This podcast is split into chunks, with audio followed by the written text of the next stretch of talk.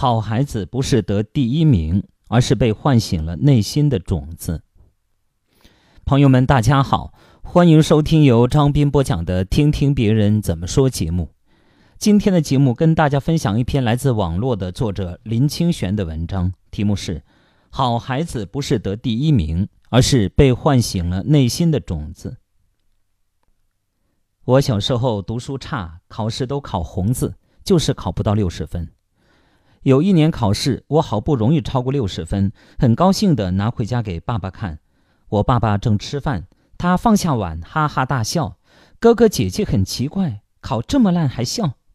爸爸说：“这么多年来，我一直在找一个接班人，现在终于找到了。”我一听坏了，爸爸是农夫。像上三代都是农夫，我不要做农夫，所以后来就用功努力学习和读书。我发现大陆家长很在意成绩，都想让孩子们考第一名。其实，现在世界精英都不是当年的尖子生，他们在班级的排名是第七名到第十七名。原因就是这些孩子人际关系更好，可以和第一名做朋友。也可以和最后一名做朋友，而且孩子压力小，生活更轻松，创意最好。好孩子不是得第一名，而是被唤醒了内心的种子。如果你的孩子是第一名，就让他别那么努力，轻松拿到第七名到十七名就可以了。如果你的孩子是后几名，那就让他努力进行到前十七名里边吧。为什么提到第十七名呢？那是我自己成功的秘密。小时候，我们那班只有十七个人。孩子需要大人的保证。我上高中时，有位老师邀我去他家里吃晚餐，吃的是饺子，我很开心。等到饺子端到桌上的时候，我眼泪都掉下来了。老师说的话更让我感动。他说：“我教书五十年，我用我的生命和你保证，你将来一定会成功。”哇，我更感动了，眼泪掉在饺子上。从来没人了解我，用生命向我保证。过了两个星期，我的希望破灭了，因为全班每个同学都去过他家里吃饺子，他对每个同学都用生命保证过。考大学的成绩也不代表什么。考大学了，第一年没考上，第二年也没考上，第三年终于考上了。大学录取分数线是三百六十一分，我考三百六十一点五分。回到家，我用红纸写上“恭祝林清玄金榜题名”，贴在大门上。上了大学，我琢磨起谁是考。三百六十一分的幸运儿，一番调查后，我发现是张毅。后来，他成为琉璃工坊公司的老板，这可是世界五百强企业。所以说，可能小孩成绩不是很杰出，不是那么好，但是不要放弃，因为世界上每个孩子都是不一样的，就像种植物一样，山坡地种竹笋、香蕉。沙地种西瓜和哈密瓜，烂泥巴种芋头，不同植物适合不同土地，不是只有一个样子的。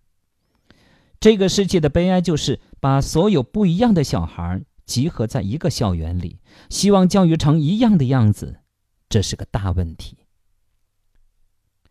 好孩子就是被唤醒了内心的种子，要根据孩子的特点来教育孩子，就是。唤醒孩子内心的种子，好孩子是以唤醒内心种子的孩子，他们认识到了自我；坏孩子还没有唤醒种子，没认识到自我，还浑浑噩噩的活着。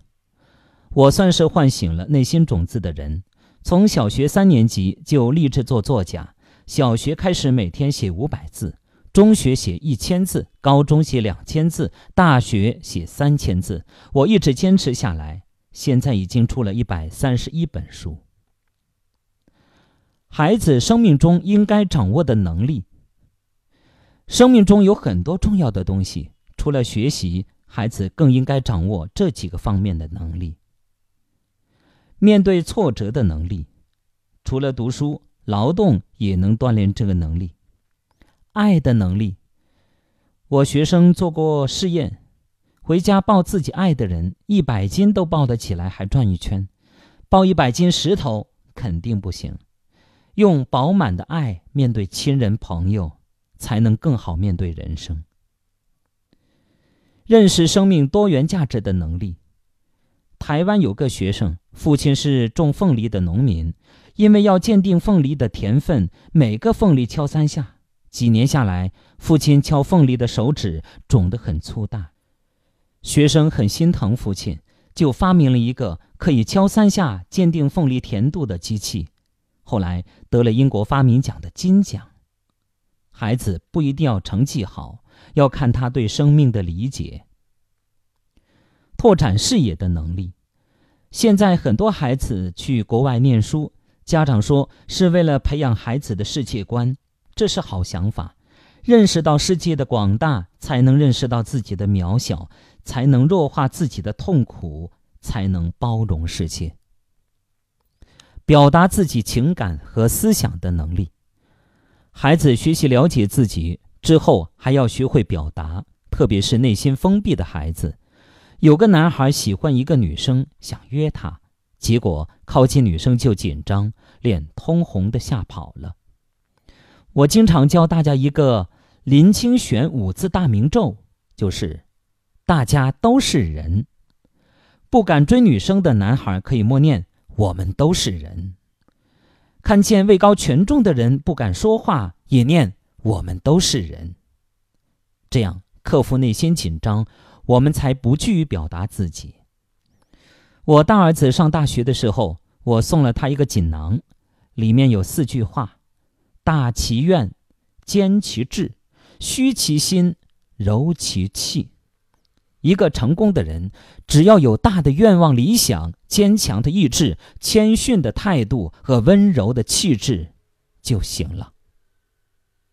好，朋友们，感谢大家收听由张斌播讲的《听听别人怎么说》节目。刚才与您分享的是作者林清玄的文章，题目是《好孩子不是得第一名，而是被唤醒了内心的种子》。感谢大家的收听。